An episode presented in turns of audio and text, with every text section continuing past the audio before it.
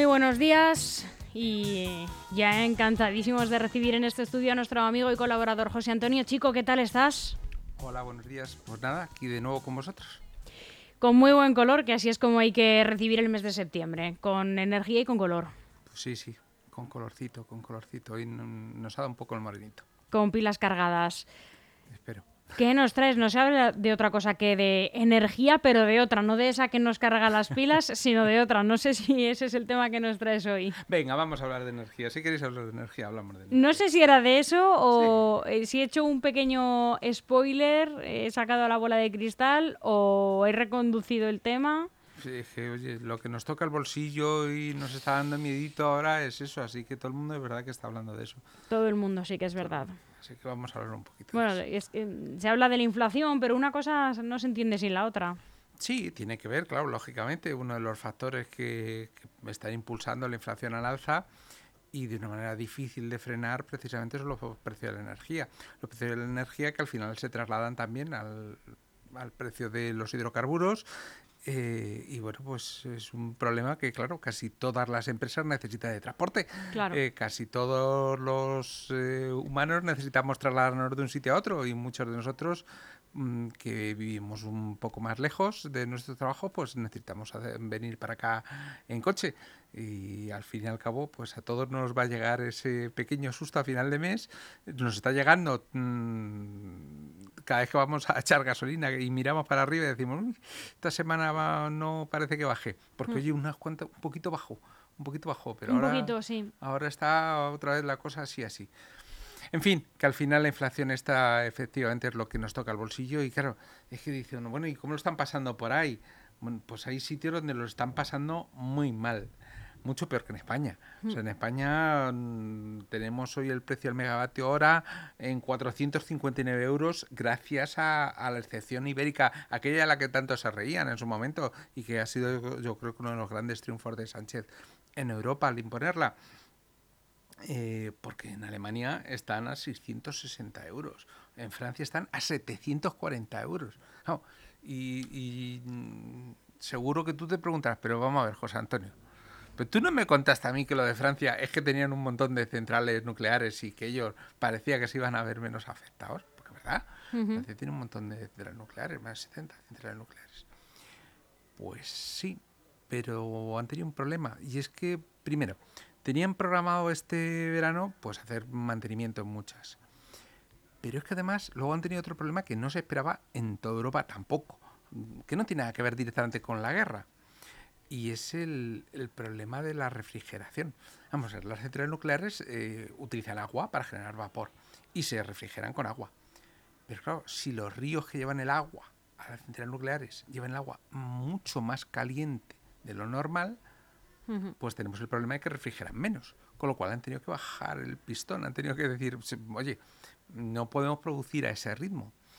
Eh, por otro lado, mm, la eficiencia de todo el proceso es menor y además hay sitios donde, oye, el río ha bajado tanto que, mm, tampoco se puede eh, decir, no, aquí continuamos, ¿no? Han tenido incluso que parar algunas centrales. De hecho, más de la mitad de las centrales nucleares francesas están paradas. Más de la mitad. ¿Qué es lo que pasa? Pues que esa situación, la que ellos esperaban que, que iban a poder soportar mucho mejor que el resto de Europa por no verse tan afectados, eh, pues, pues no está dando. Al final, em, España y Francia tienen una interconexión de líneas eléctricas, la cual habitualmente ha sido España la que importaba electricidad cuando, cuando hacía falta de Francia. Y en estos últimos días, me refiero a este, a este último mes en verano, está sucediendo más bien al revés. Es decir, nosotros estamos exportando electricidad a Francia. Así que fíjate cómo lo deben de estar pasando. Y eso que en Francia han tenido una política muy claramente pronuclear. De hecho, ya creo que ya comentamos aquí eh, que el gobierno había decidido intervenir completamente y comprar completamente electricidad de Francia, que era una compañía que estaba participada en el, por parte del gobierno con más del 70% de las acciones, ya han decidido no, que la van a nacionalizar directamente fíjate, aquí hablamos de nacionalizar algo y se echaría todo el mundo las manos a la cabeza. Pasa en Francia y no pasa nada. Porque todo el mundo entiende, de hecho, bueno, si con esto conseguimos que la electricidad no vaya más cara, pues que nacionalicen. Aquí vamos, como si no se ha llegado a aumentar en ningún caso eh, digo, por parte del gobierno directamente la posibilidad de nacionalizar alguna compañía eléctrica, pero vamos, aquí todos nos echaríamos la mano a la cabeza y diríamos, ah, esto es un régimen social comunista. Nadie se atreve a decir nada de eso en Francia. Es que esto de la intervención del Estado da para mucho juego. Habría que contar muchas cosas. Vamos a contar, ya, aunque es un tema mm, marginal, ¿no? pero vamos a contar algo. Eh, en Francia, eh, la política del gobierno es muy intervencionista para muchas cosas. Eh, vamos a poner un ejemplo sencillo. Mm, los trenes. en España tenemos ya liberalizado el mercado ferroviario. Es decir, cualquier operador europeo puede venir aquí y decir, nosotros queremos ofertar nuestros servicios y competir con las empresas españolas, básicamente con Renfe. Em, bueno, en Francia no. Francia no. Teóricamente sí, pero en la práctica las circunstancias que obligan a cumplir a las empresas eh, pues hacen bastante difícil que compitan empresas extranjeras. ¿Por qué? Pues, por ejemplo, porque el sistema de señalización estándar europeo que es el que se pide, digamos, de manera generalizada en todos los países de Europa. Oye, si tú quieres llevar trenes aquí, tus trenes tienen que cumplir esta normativa y tu gente debe estar formada para, utilizar estos trenes, eh, este mm. sistema de señalización. Em, allí se da como condición previa, pero además tienen que conocer el sistema francés. Con lo cual estás diciendo, hombre, pero no teníamos un sistema europeo para datos iguales, pues no, allí tienes que... Entonces, ¿qué haces? Pues está restringiendo mucho más. De hecho, ahora mismo sucede una cosa muy curiosa. Eh, si tú vas ahora mismo a, Francia, eh, por ejemplo, haces un trayecto mm, Barcelona-Marsella. Marsella es la segunda ciudad mm, francesa ¿no? en, número de población. Es un trayecto que hace bastante gente. Eh, tú coges el AVE y dices, me voy a, Francia. Pues cuando llegas a la frontera, se tienen que bajar los conductores españoles y se montan los franceses. Eso, tú póntelo a nivel de un avión, ¿no? A nivel de un avión dices, espérate, espérate un momento, que cuando llegamos a mitad se tira en paracaídas y ya se continúa otro. No, hombre, un conductor español perfectamente. Sin embargo, los franceses se, se, se, tenían reservado que, no, no, aquí sí querías, tenías que conocer, en fin, que la cosa, ellos son muy suyos. Eh, siempre España y Francia han tenido grandes tiranteces con el tema de la frontera.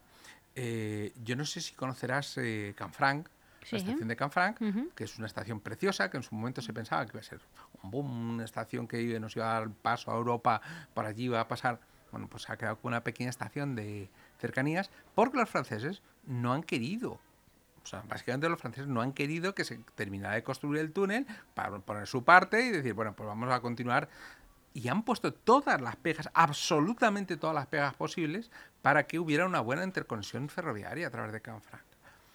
Y igual que mm, ocurre con la interconexión a través de Canfranc, ocurre a través de los pocos pasos que tenemos en España. No hay grandes sistemas ramales de carretera que entren en Francia. No, son pequeñas carreteritas. ¿Y por qué? Porque los franceses son muy chauvinistas para lo que quieren, muy proteccionistas de su sistema. Y todo eso que aquí mm, miramos, que decimos, bueno, vamos a ser liberales en cuanto a permitir que... Pues allí no, allí liberal, pero lo justito. Lo justito, pero lo de los franceses lo primero. En fin, ya te digo, es una cuestión de lo más curiosa, lo de la de los franceses. Ellos mismos han tenido eh, muchos problemas ahora con, con la cuestión del gasoducto que se está pidiendo por parte de Alemania que se termine de construir. España tiene una conexión, igual que ocurre con la electricidad, una conexión muy pequeña eh, con Francia a nivel de gasoducto. Es decir, se exporta muy poco gas, los gasoductos que hay son de muy pequeña capacidad, ¿no? Los tubos, para entendernos, son pocos y pequeños. Pero Alemania ahora dice, oye, yo necesito gas y a mí me vendría fenomenal que desde España me pusierais aquí unas tuberías guays. El proyecto existe desde hace un montón de años. Desde hace un montón de años. ¿Y por qué no se ha ejecutado? Pues básicamente porque los franceses no quieren. O sea, los franceses dicen, hombre, eh, no. Es que, claro, si dejamos pasar por aquí la tubería, pues los españoles se van a beneficiar en mucho. Y aunque nosotros nos beneficiáramos en parte, porque, oye, sus tasas cobrarían, lógicamente, eh, no les interesa dar esa preponderancia a los españoles es curioso. Ellos dicen, son muy proteccionistas también para su sistema de energía. Dicen, si nosotros tenemos aquí energía de sobra, que le hace falta energía, pues le damos a Alemania. Luego mentira, ya lo acabamos de ver con el tema de nuclear, como lo acabamos de comentar. Igual ocurre con el tema de los puertos. O sea, es que hay un montón de, de datos que sugieren que Francia es un país amigo, pero de aquella manera. O sea, siempre y cuando todo lo que sea que venga de Francia para acá, no hay ningún problema. Pero todo lo que sea ir de España para allá, eh, bueno, todo, bueno, todos conocemos los conflictos como ha habido tradicionalmente con el transporte de frutas y verduras. Nos tiraban los camiones. Nos esa tiraban los frase. camiones. Ahora parece que no nos los No, tiran, no, no. pero vamos. Entre otras cosas porque Bueno, era literal, nos tiraban Sí, los sí, sí, camiones. nos tiraban los camiones, nos tiraban la quedaba la fruta. fruta en el suelo. Efectivamente, era, era terrible. Eh, y esas hemos tenido. Cuando, con- ojo, eso en España causa mucho dolor. Hombre, claro, eh, causa mucho dolor, aparte de muchas pérdidas económicas, Claro, lógicamente. bueno, por supuesto. Porque dices, oye, cuidado, es que... mm, Económicamente da un- mucho impacto, pero en España la imagen de ver eh, esos el, el fruto, nunca mejor dicho, sí, del de- esfuerzo del de mucha de gente, trabajadores, claro, efectivamente. eh, Es muy... En un país donde, bueno, en muchos países ha pasado hambre, ¿no? Pero en. España, Sí, en en, un pasado tan reciente, eh, muy efectivamente. especialmente, causaba un impacto emocional muy fuerte. Así ha sido. En fin, como digo, lo causó de, tanto rechazo. lo de Francia es... Y claro, ellos pues eso, quieren proteger, quieren proteger la actividad económica de Marsella, que Sí, decíamos sí. antes, de su propio puerto. Son muy Entonces, proteccionistas con, con lo suyo. Con lo suyo, pues son muy proteccionistas. Y ahora vamos a ver qué ocurre con los gasoductos, porque España está alineada con, con Alemania. Sí. Alemania está queriendo, lógicamente. Sí, sí, sí. eh, y, y dice, bueno, dice los franceses, no, es que esto va a tardar mucho. Bueno, va a tardar mucho, depende de vosotros. Porque nuestra parte se construye rápido. Los gasoductos se podrían tener rápido. Es verdad que no va a ser una, solución a corto plazo. Pero es que ellos no están pensando a corto plazo. Y eso no te lo dicen ellos están pensando a largo plazo. Dice, vamos a ver, ¿cómo que a largo plazo? Porque claro, eh, todas las políticas ahora mismo energéticas por parte de la Unión Europea, que comenzaron mucho antes de la guerra de Ucrania, iban destinadas a una reconversión de ese modelo energético y a que eh, se dejaran de utilizar combustibles fósiles. Y también el gas. Entonces, ¿para qué quieren el gas? Ujú. pues quieren el gas y saben que no deben de construir tuberías de gas, no vaya a ser que España empiece a pasar luego, dentro de pocos años, en cuanto tenga las infraestructuras preparadas, hidrógeno verde. ¿Qué es esto del hidrógeno verde? Alguna vez lo hemos comentado aquí, pero no sé si estabas tú, creo que estaba Jesús, en aquel programa en el que hablamos del hidrógeno verde. El hidrógeno verde era el hidrógeno que se obtenía directamente de la electrólisis del agua. Sí. Y eh, Pero me has hablado de él. En España tenemos unas inmensas posibilidades de aprovechar nuestro potencial eh, en, Pero hay que en crear energías infraestructura. renovables. Podemos crear unas infraestructuras maravillosas que nos permitan transformar toda esa energía eléctrica directamente, pasarla al ciclo de electrólisis, obtener ese hidrógeno del agua y luego nuestras plantas gasificadoras podrían exportar ese gas a toda Europa. Y estaríamos teniendo gas verde, gas proveniente de eh, centrales eh, ecológicas, entre comillas, ¿no? Eh, Porque la producción de energía eléctrica sea infinitamente más, eh, más sostenible de la que tenemos ahora mismo. No se gastaría. El agua, en principio, es un bien difícil de gastar en un planeta como el nuestro, en el que sabemos que gran parte de, gran parte de nuestro planeta es agua. Ellos piensan en el futuro. Y piensan también en, oye, ¿y si resulta que a Marruecos le dan algún día por desarrollar su industria de energía solar y construir todo ese Sáhara que tiene inmenso, o sea, parcelas recuperando esa energía, ¿por dónde iba a pasar? Por tuberías de gas, que ¿a dónde iban a ir? A España, porque están ya.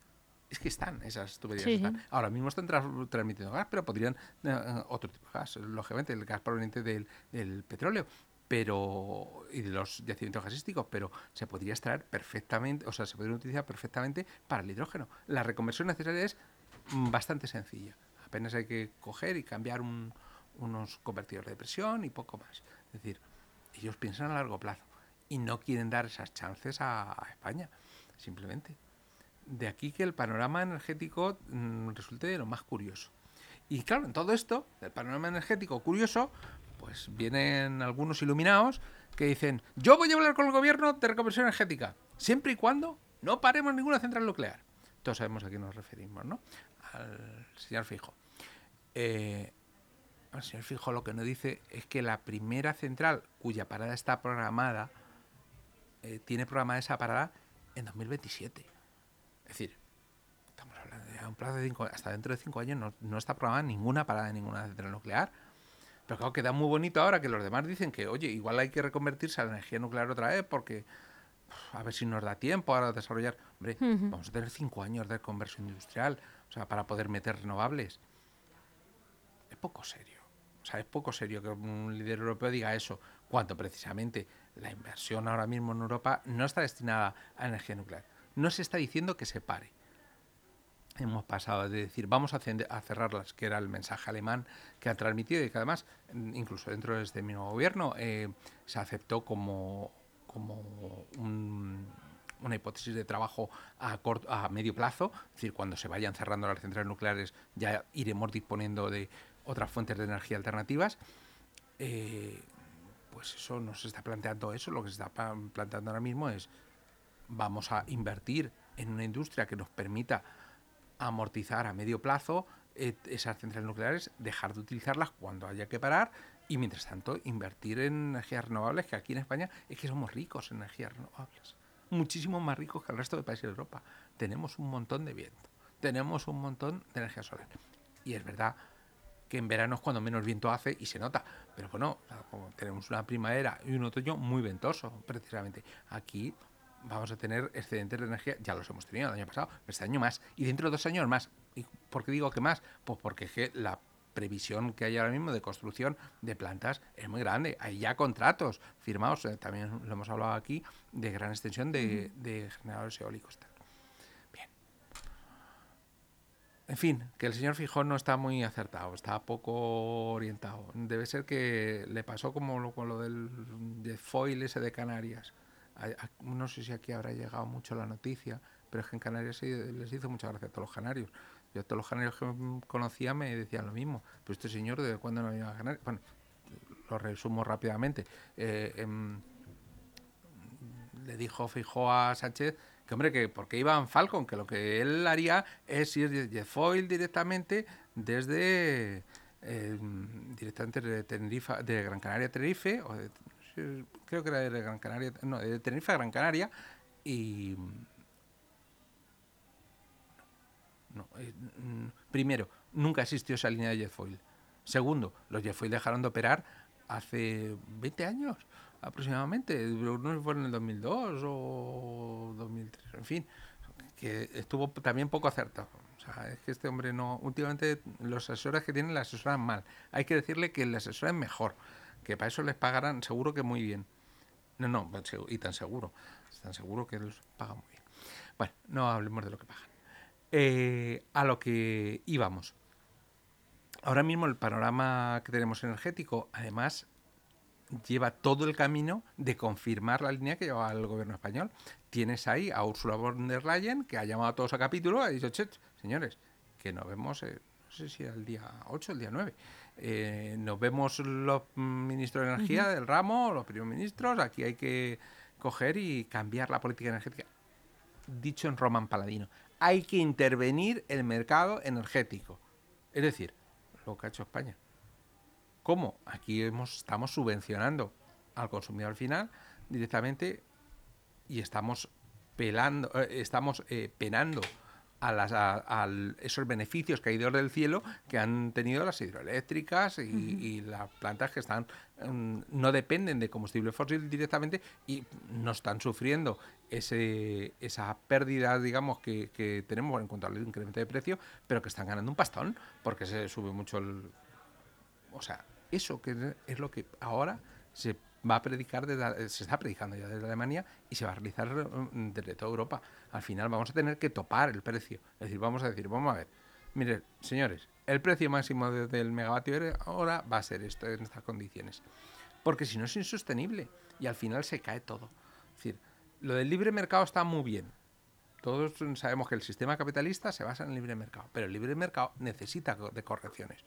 Yo sé que los ultraliberales dirán que no, que no, el mercado la soluciona todos los problemas. Eso es mentira. Eso eso es mentira. Lo hemos sufrido eh, en las pandemias. Lo hemos sufrido. Claro, en las pandemias ya nadie se acuerda. Porque las pandemias, mm, los del libre mercado ya se olvidaron. O sea, ya dijeron, no, no, no, no, oye, que yo, que yo que no puedo producir, no puedo vender porque está todo parado, que necesitaré la ayuda del Estado. Y la tuvieron. Y la tuvieron. Ahí ya mm, lo del libre mercado ya no valía. Ya lo que valía era la ayuda estatal. Entonces, vamos a ver, liberales, mm, liberales con intervenciones, eh, conservadores, aquí hacemos lo que nos da la gana en cada momento, o lo que pensamos. Hay que mm, ser un poco serios en esto. Y yo creo que en esto, precisamente, la línea del gobierno es una de las líneas más serias de toda Europa. Todo, en toda Europa se ha ido cambiando la perspectiva según ha ido cambiando el conflicto y al final todo se ha ido acomodando a la línea que ha seguido España. Por tanto, yo creo que tan mal no lo hemos hecho. Yo creo que ahí hemos acertado, si no plenamente, cuasi plenamente. ¿Qué desenlace le ves a esto en los próximos, bueno, en los próximos meses? Yo creo que va a ser, como tú dices, algo muy progresivo, pero ahora mismo eh, el asunto todavía está un poco oscuro, digamos, pero ¿qué perspectiva le ves en los próximos seis meses, vamos a decir? Seis meses, diez meses. Ojalá fuera yo profeta. No, pero bueno, sí es verdad que sabes más o menos seguir una tendencia. Sí, vamos a ver. El, problema ahora mismo, mm, hay un factor del que depende todo, y el factor se llama Putin. El factor se llama Putin, o sea, no se llama ni siquiera a Rusia, se llama Putin, porque este señor es el principal responsable de todo lo que está ocurriendo. Y como principal responsable, pues depende hasta de su salud. O sea, hay noticias que decían que especulaciones, igual pues, está sufriendo algún proceso cancerígeno quizá, alguna enfermedad. Bueno, yo creo que eso son especulaciones que no tienen mucho fundamento, ¿eh? Ah, bueno. Qué casualidad que justo esté pasando por un proceso cancerígeno en este momento de su vida. Eh, no, pero, podría ser, vamos, las especulaciones parten de una base y son eh, las filmaciones que se ha hecho eh, de su paso a través de determinados desfiles y actos públicos, donde se ha visto pues cierto comportamiento un poco Bueno, es que también puede tener cierto desgaste, ¿no? El conflicto sobre él. Sí, pero cuando el desgaste se acumula siempre sobre el mismo brazo y me explico, o sea, parece parece que algo algo puede haber. Puede haber, puede haber. Lo que haya no lo sabemos. Y bueno, pues quizá este señor está en un momento en el que desea pasar a la historia como un Napoleón, como alguien que influyó de forma tremenda en la historia de Rusia. Y, su oportunidad la ve ahora, no lo sabemos. El caso es que las pérdidas que están teniendo son impresionantes, las pérdidas eh, comerciales increíbles. Ya ha llegado ya un momento en el que no saben qué hacer con el gas, porque ya los, los chinos les han dicho, oye, nosotros compramos gas, los indios de hecho, nosotros compramos gas, pero tanto no, no necesitamos tanto, ya, ya vale. Y están quemando el gas, están quemándolo en la frontera de Finlandia. O sea, delante de nuestras narices lo están quemando allí como diciendo, pues, aquí nos sobra. No, no les sobra. Es que mm, les sobra porque no pueden parar las instalaciones, no pueden decir, no, entonces aquí cerramos el grifo. Si cierran el grifo, o sea, aquello está ya por la presión y tampoco pueden decir, no, cerramos el yacimiento. O sea, cuesta muchísimo poner en marcha un yacimiento y cuesta muchísimo pararlo al final mm, la solución más fácil... Me salen improperios que no puedo decir. Claro, nos salen a todos esos improperios. Y como digo, depende mucho de, mm, qué es lo que vayan a hacer al final los rusos, o sea, y en especial Putin, cuál vaya a ser el, rumbo económico. De momento, mira, yo siempre, sabes que yo siempre digo que veo el vaso mm, medio lleno en vez de medio vacío. Menos mal. Y, con este vaso medio lleno, es verdad que esto ha sido un punto de atención que nos ha llegado a todos y que probablemente nos va a obligar a todos los países europeos a acelerar ese ritmo de reconversión energética que yo a mí me parece que es esencial. O sea, me parece que como, como camino de futuro es esencial. Mm, estamos sufriendo este año, este verano, el, uno de los veranos más calurosos, ya lo hemos comentado aquí, ha seguido mientras yo estaba de vacaciones siendo uno de los veranos más calurosos. Eh, lo han pasado mal en toda Europa. Ahora lo vamos a pasar mal, probablemente, ojalá y me equivoque, pero probablemente con el tema de las inundaciones. Aquí mm, de momento no ha habido grandes gotas frías, pero estamos en el momento en el cual va, a empezar. El Mediterráneo está como dos grados más caliente, entre uno y dos grados más caliente que el año pasado. Cuando el sí, sí, Mediterráneo se calienta, mala cosa. Eh, como han hablado de que está en riesgo una gran cantidad de, flora y de fauna del Mediterráneo por, por este calentamiento. pero además eh, podemos tener consecuencias directamente sobre las ciudades costeras y sobre todo, bueno, y hasta cierto eh, cantidad de ciudades del, interior, eh, como tengamos una dana y pase por ahí. O sea, porque, mm, en fin, que el, lo del cambio climático no es para tomárselo a broma. No es para tomárselo a broma. Hay algunos que de una manera, mm, me parece que mm, había que darles una bofetada. Eh, se lo toman a broma y dicen, bueno, pero es que realmente si lo que lo que hace Europa, Europa es responsable en un quinto del cambio climático, en, un, una sexta parte, porque las grandes potencias no están haciendo nada y tal. A ver si por algo que podemos dar ejemplos, es como si podemos, nosotros cogemos y vemos que están dando a un niño de tortas en la calle, y no, nosotros no hacemos nada al fin y al cabo no son mis hijos, ni, yo tengo... Hombre, si tú ves a un, niño que tiene tres años más que otro, le está dando de patadas a otro, le coges y dices, oye, para, para, para, para, para, yo no sé lo que os pasa a vosotros, pero no, no voy a dejar que abuses de esto. Bueno, pues es un momento en el que Europa también mm, tiene que tomar su voz en el mundo y tiene que decir, eh, mm. señores, a lo mejor vosotros vais a seguir haciendo, pero nosotros de luego vamos a parar. Vamos a parar por nuestra parte. Y vamos a demostrar que existe otro modelo. Y otro modelo que además a larga va a ser infinitamente más barato para todos. Vamos a tener la electricidad más barata. Las, tú fíjate, las propias normas de construcción ahora mismo que exigen que todas las casas tengan un rendimiento energético muy superior al que tenían hace unos años, eh, ahora no lo vamos a notar nosotros los que ya tenemos casa. Pero los que compren casa, mis hijos cuando compren casa, eh, mis nietos cuando compren casa, se acordarán y dirán, ojo, menos mal, Menos mal que se paró esta sangría estúpida de, perder un montón de dinero simplemente porque no tenían unos cristales de determinada anchura o no tenían, tenían una rotura de punto térmico o no podían coger y aprovechar la energía geotérmica para calentar el resto de la casa. Sí, sí. En fin. Veremos. Lo vamos a seguir. Lo seguiremos. Gracias, José Antonio, y bienvenido otra vez. Bien hallados.